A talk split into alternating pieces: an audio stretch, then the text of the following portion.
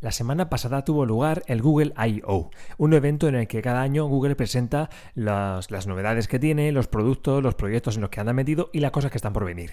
Y este año era de esperar que se hablara sobre Flutter, así que hoy vamos a contar las cosas que se han dicho de Flutter en el Google I.O. 2019, en este capítulo precisamente 19 de Código Flutter.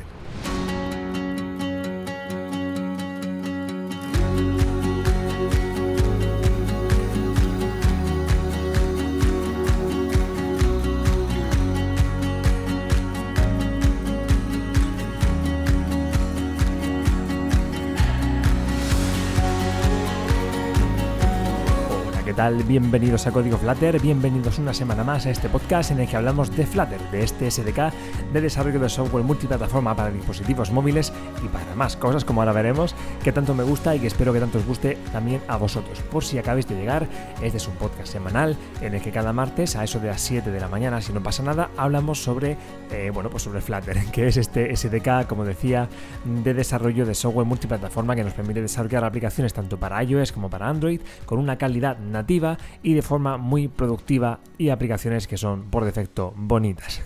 Así que bueno, no os perdáis, si no habéis probado todavía este, este SDK, pues os animo a que lo probéis porque de verdad que merece la pena. Yo venía de Android y cuando lo probé pues me he quedado con Flutter, creo que puede ser una muy buena opción para desarrollar proyectos y sobre todo una buena oportunidad por lo que puede estar por venir. Venga, y vamos a empezar. ¿De qué vamos a hablar en este capítulo? Pues como bien decía, vamos a hablar del Google I.O., que es este evento que cada año, como ya sabréis, pues se celebra eh, y bueno, pues Google I.O. nos cuenta un poco sus cosas. Nos cuenta em, quizás si hay novedades en Android, en, Chrome OS, em, en el buscador, eh, sobre SEO, sobre sus productos, no sé, pues hace un poco de resumen de los proyectos en los que anda metido, eh, nos, muestra los avances que hay en su Google Assistant, en Google Home, no sé, pues un poco en las, las cosas tecnológicas de Google, cómo van y a dónde van, ¿no? Y en este caso, pues también vamos a hablar de, también han, hablado de Flutter, porque es un software que cada vez tiene más presencia en los eventos de Google, en, el, en las cosas de Google, porque bueno, está, es un proyecto que está consiguiendo una importancia cada vez mayor, tiene mucha, tiene muy buena acogida entre la comunidad de desarrolladores y, y bueno, pues la verdad es que va ganando peso. En la keynote principal de desarrolladores, eh, bueno, pues ahí sobre todo todavía, obviamente, se habla muchísimo sobre Android, ¿no? Es el, es el rey todavía de, de, las, de estos eventos y, seguramente va a ser así porque es el, el, bueno, pues el desarrollo nativo de su plataforma estrella, ¿no? Entonces, bueno, pues en fin, es normal que tenga un protagonismo prácticamente total. Eh, y, y, tiene que ser así, genial. En Flutter es, es otra cosa. Pero lo cierto es que, bueno, pues ya se va ganando su hueco. En la keynote principal, pues se habló de Flutter un poco y luego pues hay como que cinco, unas cinco o seis charlas en las que se habla exclusivamente sobre Flutter, ¿no? Y sobre sus cosas, y sobre Dart, etcétera, etcétera.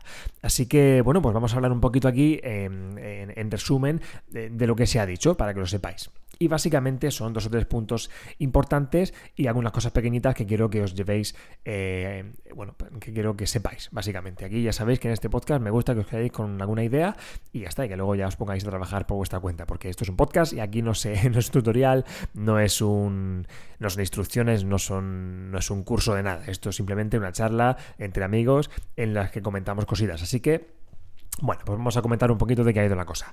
Vale, principalmente de la gran novedad de Flutter en este Google I.O., según tengo yo, según a mi, eh, a mi, entender, a mi modesto entender, es la, eh, la opción que vamos a tener para utilizar Flutter en plataformas web. ¿Vale? Y no solo en web, sino también en escritorio, en Chrome OS y en Windows, Mac y Linux que está por venir, ¿vale? Todo esto está por venir. Eh, lo que han hecho ya es lanzar la Technical Preview de Flutter para web. ¿Vale? O sea que ya podemos probar Flutter para web. Podemos descargarnos lo que necesitamos y podemos intentar ya, podemos probarlo, podemos programarlo para web. Todavía no nos aconsejan utilizarlo en proyectos reales, pero ya está disponible para que lo probemos y para que demos feedback. Vale, esto es interesantísimo. Esto significa que lo que nació siendo una plataforma, siendo un SDK para desarrollar eh, eh, un software, aplicaciones, apps para móviles, que fuera multiplataforma, sí, pero para móviles, ahora va mucho más allá. O sea, tal el, ecosistema de Flutter, tal cual se pensó, eh, se puede extender más allá del mobile, ¿vale? Se puede extender y va a ir a web, y va a ir a escritorio, va a ir prácticamente a todas partes, ¿vale? Ya incluso hay pruebecitas en Google Home, en cositas así que, que bueno, en principio tampoco tendría... Eh, razón de ser, porque Flutter es muy visual y, la gracia de Flutter sobre todo es su, es su motor gráfico, pero Dart nos permite esa portabilidad y nos permite hacer muchas cosas interesantes y convierte a Flutter en una plataforma muy interesante para exportar nuestro proyecto a muchas plataformas. Nos ponen como ejemplo el New York Times, que tiene, bueno, pues al parecer tiene una sección ahí de, de crucigramas en el periódico que es muy conocida y bueno, pues esto les dio pie a hacer una especie de juego de crucigramas. No es exactamente un crucigrama lo que mostraron, pero bueno, una especie de puzzle eh, que tenían ahí eh, según tengo yo entendido por lo que he leído por ahí, creo que no lo dicen en las charlas, pero lo tenían en Flash, ¿vale? Es una, eh, bueno, pues tenían una cosa ahí en Flash en una web y estaban haciendo, creo que estos puzzles, pues imagino que serían una, bueno, pues unas apps ahí que, está, que estarían ahí desarrolladas y bueno, pues a la hora de mantenerlas, a la hora de seguramente pensaron en hacer una, una actualización de todo esto y para crear este proyecto de su puzzle, de sus crucigramas, de forma que fuera eh, común para todas las plataformas, optaron por Flutter. Y utilizaron Flutter tanto para Android como para iOS, como para también la web. ¿Vale? Y hay alguna pantalla por ahí de, escritorio, no sé si imagino, vamos, aún no está lanzado, o sea que imagino que sean pruebas. Pero lo cierto es que este puzzle, esta aplicación, este pequeño juego de crucigramas del New York Times, lo han desarrollado tanto para Android como para iOS como para web con Flutter. Y tiene mucho sentido porque es al fin y al cabo una misma base de código que se exporta, que es capaz de funcionar en diferentes plataformas. Y depende de qué tipo de aplicación puede tener sentido, ¿no? Porque ahora podéis decir, vale, ¿y qué pasa con HTML? O sea, ¿por qué, ¿por qué Flutter es mejor que HTML? No es mejor, es diferente. De hecho, lo dicen claramente, no quieren sustituir eso en el, blog de desarrolladores, se puede leer. No pretenden sustituir HTML. O sea, ¿para qué? No, son cosas muy diferentes. O sea, no, no vienen a mejorar eso, vienen a ofrecer otra opción. ¿vale? ¿Cuándo puede tener sentido utilizar Flutter en una web? Pues obviamente cuando sea una especie de producto multimedia o una aplicación con una interfaz de usuario em, que merezca la pena, bueno, que ya venga, que sea multiplataforma, por así decirlo. Si, es una experiencia de usuario, si es una aplicación que, que, está pensada para, para, móviles y quieres exportarla, quieres que tenga su versión web, pues tiene mucho sentido que se pueda portar a web. ¿Vale? Si vas a hacer directamente una aplicación para la web, exclusivamente para la web, quizá no tenga sentido utilizar Flutter salvo que necesites, salvo que la forma, el tipo de aplicación que utilices sea, bueno, pues eh, encaje muy bien en el concepto de los widgets y todas estas cosas, ¿no? Pero por lo general la gracia es que sea portable a la web, ¿vale? Que una misma aplicación que estés programando para móviles sea portable a la web y se pueda también ejecutar ahí. Imaginad que es un juego, ¿vale? Pues un juego, pues si estamos, si hemos programado un juego eh, con Flutter, tanto que se puede, que ya hablaremos de eso, tanto para Android como para iOS, pues mira, ¿por qué no? Si se puede exportar a la web, pues que se juegue también en la web. Pues es una plataforma más en la que distribuir nuestro proyecto. Es una, bueno, pues es una opción más. Si estamos desarrollando una aplicación de, bueno, pues de eh, interactiva del Museo de Arte de nuestra ciudad, pues ¿por qué no? Pues podemos exportarla a la web. Si se puede ver también en la web y se pueden consultar los cuadros y, tener ahí una experiencia de usuario positiva, ¿por qué no? ¿Por qué vamos a desarrollar otra aplicación aparte web? Eh, bueno, pues si tenemos ya esa, esa, base de código hecha que se puede deportar y exportar y utilizar, pues mira, pues genial. Y para escritorio también, que también dicen que están dando ya unos primeros pasos para que se pueda ejecutar también Flutter para Chrome OS y en el futuro también para Windows, Mac y Linux. O sea que vamos a tener con Flutter lo que empezó siendo como un proyecto, como un SDK para desarrollar, para desarrollar apps multiplataforma, tanto para iOS como para Android, también va a poder utilizarse en todas partes. Esto es el futuro, ¿vale? El presente es iOS y Android a tope y la web está al llegar. Y en el futuro tenemos Chrome OS, que bueno, pues prácticamente yo a mí poco me interesa de momento porque no eh, creo que hay poco público objetivo que tenga este dispositivo, pero sí que es muy interesante eh, el tema de Windows, Mac y Linux, ¿no? Porque al fin y al cabo pues son aplicaciones de escritorio que, oye, pues ¿por qué no? ¿Por qué no? Vamos a tener ahí también nuestra aplicación, quién sabe.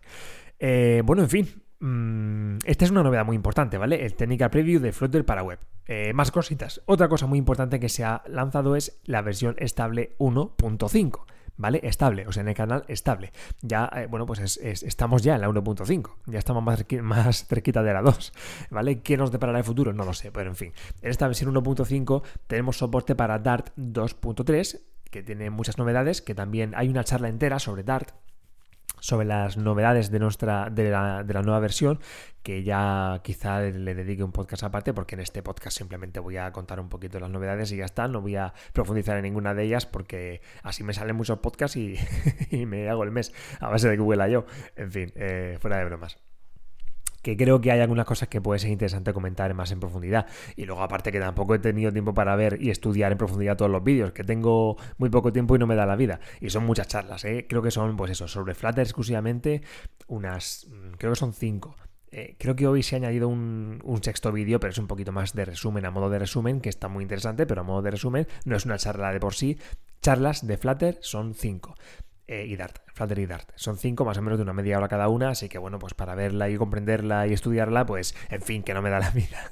Eh, también hay alguna de Firebase que me interesa mucho ver, ¿eh? aparte de estas cinco de Flutter, también hay cosas de Firebase ahí que, que, Google también apuesta mucho por Firebase. Ya sabéis que es muy interesante y os recomiendo que lo tengáis muy presente porque el combinado de Flutter más Firebase nos permite hacer aplicaciones de forma muy rápida y muy potentes. Así que ojito cuidado con Firebase que viene pegando fuerte para Flutter también. ¿eh? Venga, en la 1.5, como decía, también ha habido actualizaciones en widget, como, como, ya os podéis imaginar, y el tema de la compatibilidad con diferentes tipos de dispositivos, ¿eh? con lo que decíamos también, el tema de la web, etcétera, etcétera. Más cositas. También tenemos soporte para modo oscuro. Ya sabéis que, bueno, no sé si lo sabéis, pero creo que ha sido en este Google I.O. que se ha presentado que en, Android va a haber soporte para modo oscuro. Ya sabéis que, bueno, pues si sois programadores como yo, que lo sois todos, que lo sé, en los IDEs, eh, por ejemplo, tenemos siempre a elegir el modo oscuro, ¿vale? Podemos, obviamente, seleccionar si queremos que todo esté en blanco o en negro. Y cada vez son más las personas que eligen la opción de modo oscuro. Y cada vez son más las aplicaciones que eh, añaden esta opción. Creo que YouTube también tiene la opción de modo oscuro.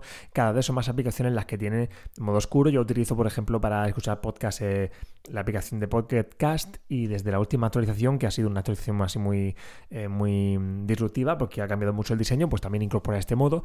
Cada vez son más las apps que tienen este modo. Y ya por defecto creo que Android pues ha dicho, mira, pues, pues en fin, pues que todas, que todas lo puedan incorporar de forma nativa. Y bueno, pues habrá dado alguna serie de herramientas para que así sea el caso es que Flutter pues, ha añadido soporte para esto y ahora con Material App, ya sabéis que es esta aplicación, esta, este widget principal que se incorpora al principio de nuestro programa para declarar cosas como el título de, de, la app. También tenemos la propiedad del tema. Hasta ahora teníamos una propiedad que era theme, ¿vale? Eh, tema, donde poníamos el tema del diseño que vamos a tener. Pues ahora también tenemos otra propiedad que es dark theme. ¿Vale? De forma que podemos definir dos temas diferentes para la, para la, propia aplicación y ya imagino que sea el usuario desde el propio sistema operativo de, de, Android el que podrá elegir uno u otro, ¿vale? Aplicación aparte. O sea, esto ya no es algo que incorpore la aplicación, sino que la aplicación le decimos los dos temas y ya es a nivel de sistema operativo eh, cuando el usuario elige si va a estar todo en tema oscuro o en tema no oscuro, en tema claro, o como se diga. Creo que va por ahí la cosa. En fin, que Flutter nos va, a permitir definir cuál es el tema oscuro para nuestra aplicación, ¿vale?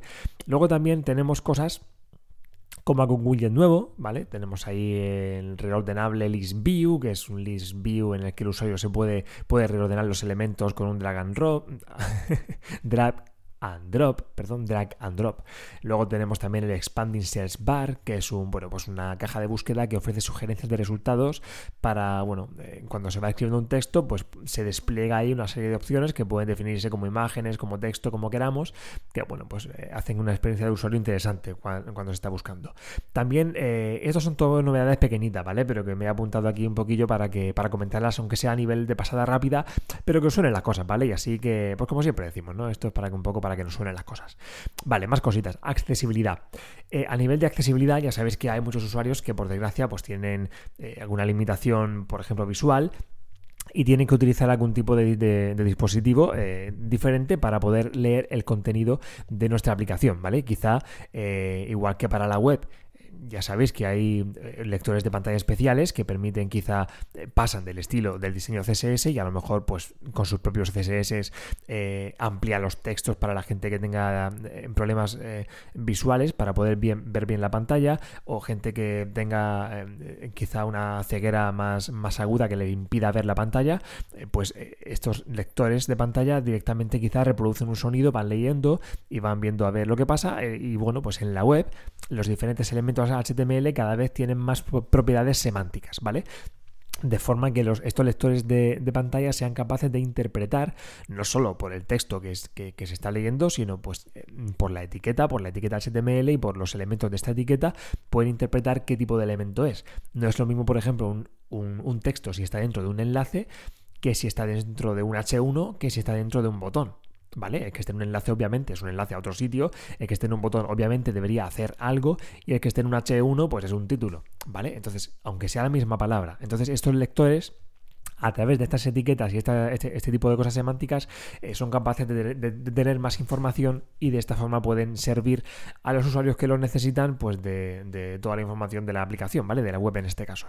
Total, que nuestra aplicación en Flutter también necesita de esto. ¿Vale? Hay eh, usuarios que tienen este tipo de discapacidades que tienen también móviles. ¿Por qué no? Joder, pues claro que sí. Y tienen ahí todas sus cosas y muchas aplicaciones que les facilitan la vida y nosotros podemos hacer que nuestra aplicación pues, sea también útil para ellos. Podemos crear aplicaciones para ellos y no solo para ellos, sino cualquier aplicación que sea para todo el mundo, pues que también la puedan utilizar. Entonces tenemos también esa, esa que tener en cuenta a este tipo de usuarios que por otro lado pues puede ser un buen tipo de usuarios a los que ofrece nuestra aplicación. En fin, que tenemos también ahora una serie de herramientas para poder dar em, un contexto semántico a nuestros widgets, ¿vale?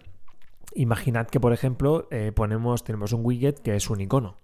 Un icono que es, por ejemplo, yo que sé, pues el símbolo del play, ¿vale? El triángulo.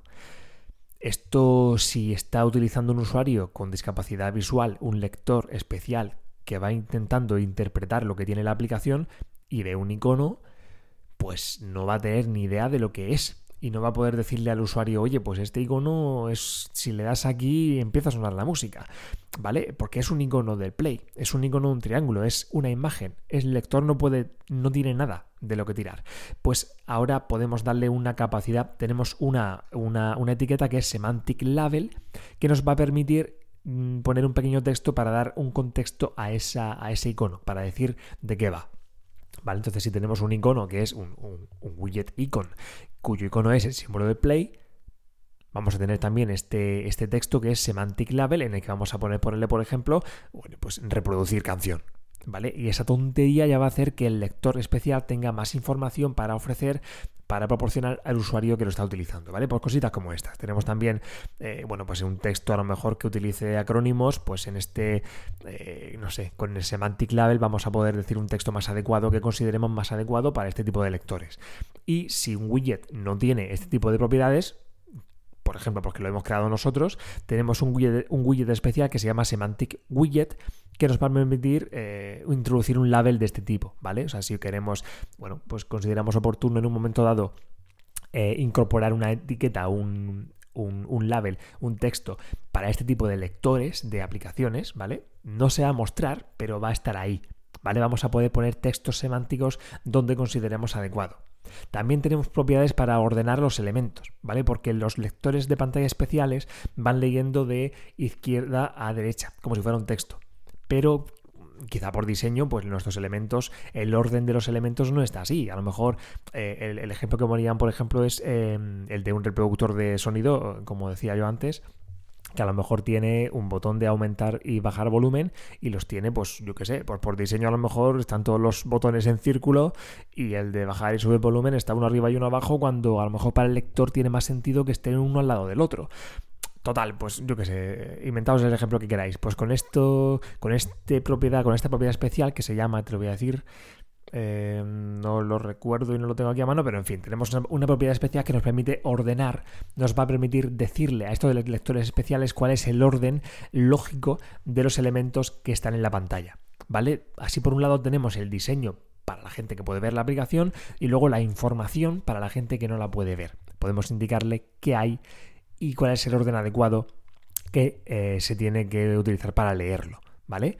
En fin, que esto es un mundo, el tema de la accesibilidad y para las aplicaciones es una cosa que no tenemos yo el primero que peco de, ni siquiera pensarlo, ¿eh? porque digo, bueno, bueno pues una, una, aplicación a lo mejor es que ni, ni, se me ocurre pensar que hay cierto tipo de usuarios que, que la están utilizando, ¿vale? Ya no solo, por ejemplo, hablamos de Eh, hablo en este caso, estoy poniendo el ejemplo de gente con, con, limitaciones visuales, pero también eh, no tiene por qué ser ceguera. Quizá eh, gente que tiene a lo mejor no distingue bien los colores y tenemos también que pensar en utilizar unos colores que tengan un contraste suficiente como para, como para que quede claro todo. ¿Vale? Imagina, por ejemplo, ya, y lo decían también, que están los widgets de, Radio Button, checkboxes y, este tipo de cosas, eh, ya de forma nativa, bueno, nativa, de forma, el propio SDK, los widgets del SDK van a incorporar también unos colores diferentes para que queden más eh, marcado eh, la bueno, cuando, cuando se marca precisamente un radio button o, un checkbox,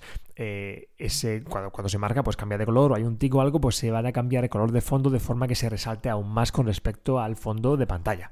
¿vale? El caso que son, pequeñas cosas pero que tenemos que acostumbrarnos a tener en cuenta.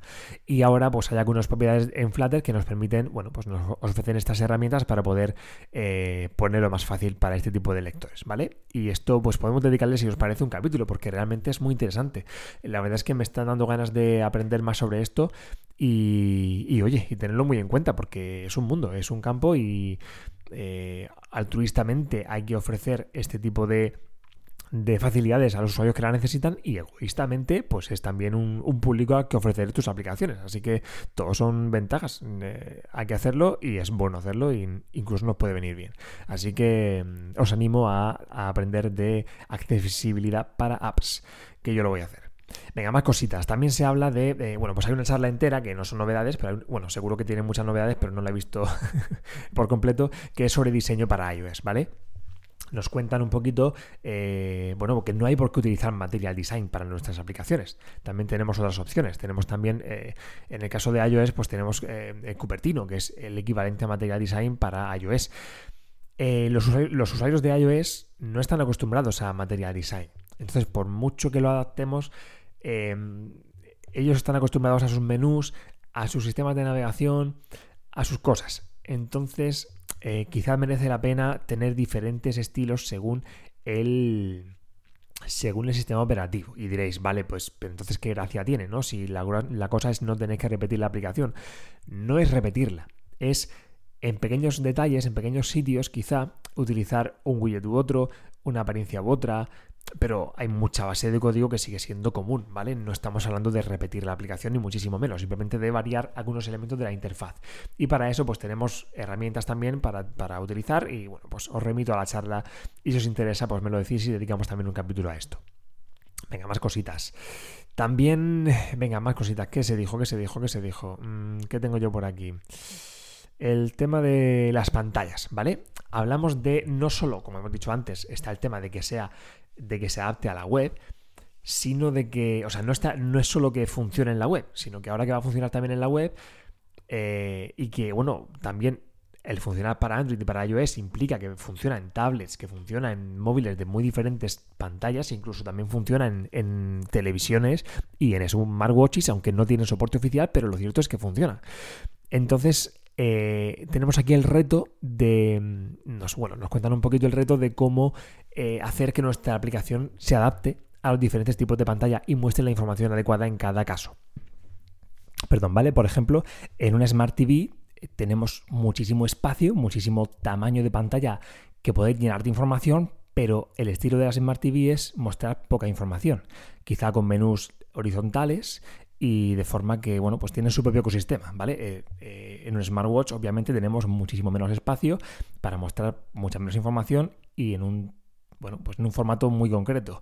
En un móvil, pues tenemos ya quizá, pues sí, efectivamente, pues más espacio y se muestra todo de una forma determinada. Y en una web, pues o sobre todo en una aplicación de escritorio, pues hay mucha más información, porque tenemos también un teclado, un ratón, mucho más mm, con lo que interactuar, pues quizá hay más opciones, en, fin, que hay cada, no solo es que sea, eh, que, Flutter permita que su aplicación, que las aplicaciones que construyamos con este SDK funcionen en todas partes, sino que tiene que tener sentido, ¿vale? Entonces hay que ver cómo hacerlo y hay aquí un, hay una, una, charla en la que dedican un rato a hacer algo así, un ejemplo de cómo utilizar según qué widget con, que sean visibles o no, en según qué tipo de tamaño de pantalla, en según qué, dispositivos, ¿vale? Entonces es bastante interesante echarle un ojo y ver cómo a lo mejor se definen para mostrar la misma información tres widgets diferentes y según en qué dispositivo, pues a lo mejor eh, para una web y para una Smart TV se utiliza un tipo de widget con una información u otra. Para un smartwatch o un móvil se utiliza otro tipo de widget, pero al final se reutilizan componentes, pero algunos se muestran, otros no. En fin, que es un... Bueno, es interesante echarle un ojillo, ¿vale? Si os vais al canal de YouTube de Flutter, tenéis una lista de reproducción que pone, creo que es algo así como Flutter en Google I.O. Tenéis seis vídeos con todas las charlas que hay y alguna cosita más. Os recomiendo que las veáis. Yo las he visto así de pasada, alguna más en profundidad. Me falta una por ver, que es una que es muy interesante porque, bueno, me falta una por ver entera, la he visto un poco, pero no la tengo que ver entera. Y es, y te la voy a decir, espera, voy a entrar a tiempo real porque es algo como el...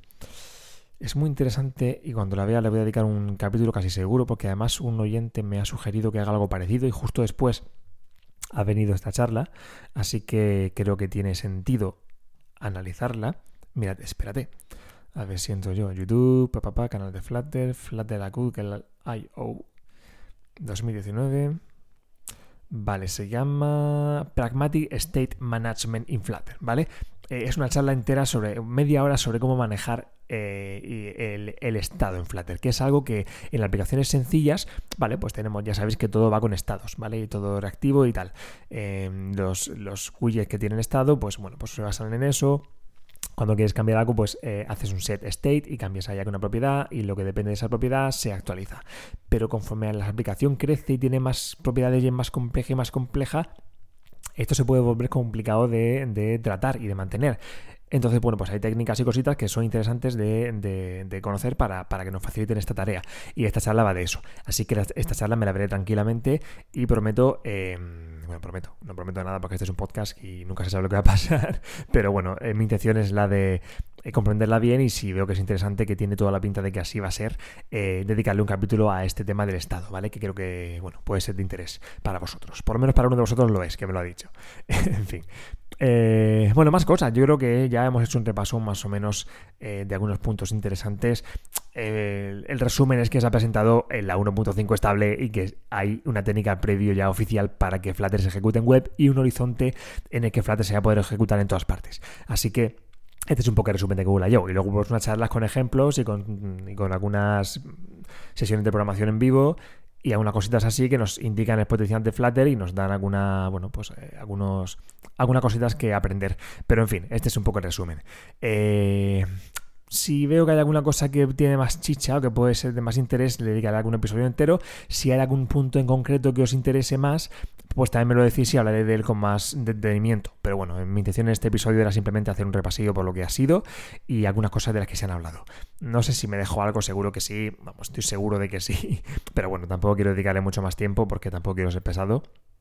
Así que nada más. Mm, probad Google I.O. iba a decir, probad Flutter 1.5. Probad. Eh, bueno, yo no sé si voy a probar el técnica preview este de Flutter para web. Estoy seguro que es muy interesante, pero todavía creo que me merece la pena dedicarme más a seguir perfeccionando mi técnica en apps. Y ya veré todo esto. Cuando se calmen un poquito las aguas de, de Flutter para web, me meteré yo ahí, ¿vale? Pero no voy a ser de los que se metan a remar al principio porque todavía creo que tengo mucho que aprender en Flutter para app. Y cuando, cuando tenga yo bastantes apps publicadas ya en, y, vea yo que me manejo bien bien del todo ya para Android y para iOS, ya me meteré para web, pero prefiero de, momento eh, seguir ahí dándole caña a las apps. Así que bueno, ya me contaréis si lo probáis, el tema de Flutter para web, que igual yo tampoco me resisto y, lo pruebo también, si lo hago os lo contaré. Pues eso, si lo probáis, contadme qué tal, me mandáis un, un email, me escribís por Twitter, haced lo que queráis, que seguro que me encontráis y está, y lo comentamos. Así que nada, eh, gracias por estar ahí, lo dicho, hasta la semana que viene y bueno, que programéis mucho. Hasta luego.